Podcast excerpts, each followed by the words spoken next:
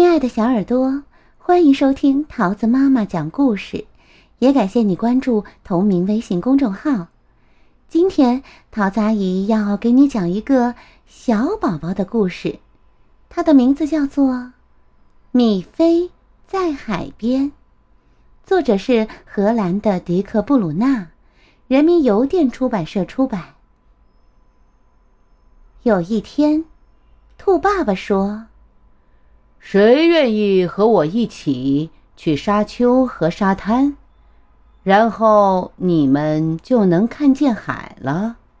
啊！我愿意，我愿意。米菲说：“哟吼！我一定要去。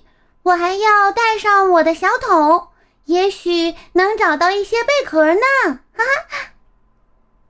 好吧，爸爸说。那你就快上车，我开车带你去。你在车里坐好，我们很快就会到海边了。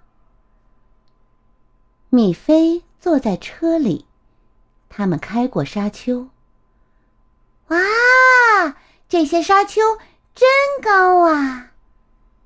他和爸爸一起说道：“我能看见海边了，就在前面。”他们在一个漂亮的帐篷前面停下来。你看，米菲，我们终于到了。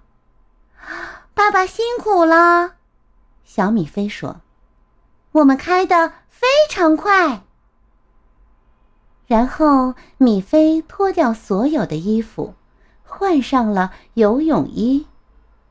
哈哈哈哈！爸爸说：“你的动作。”可真快呀！现在用你的沙滩铲在这里建造一个大城堡吧。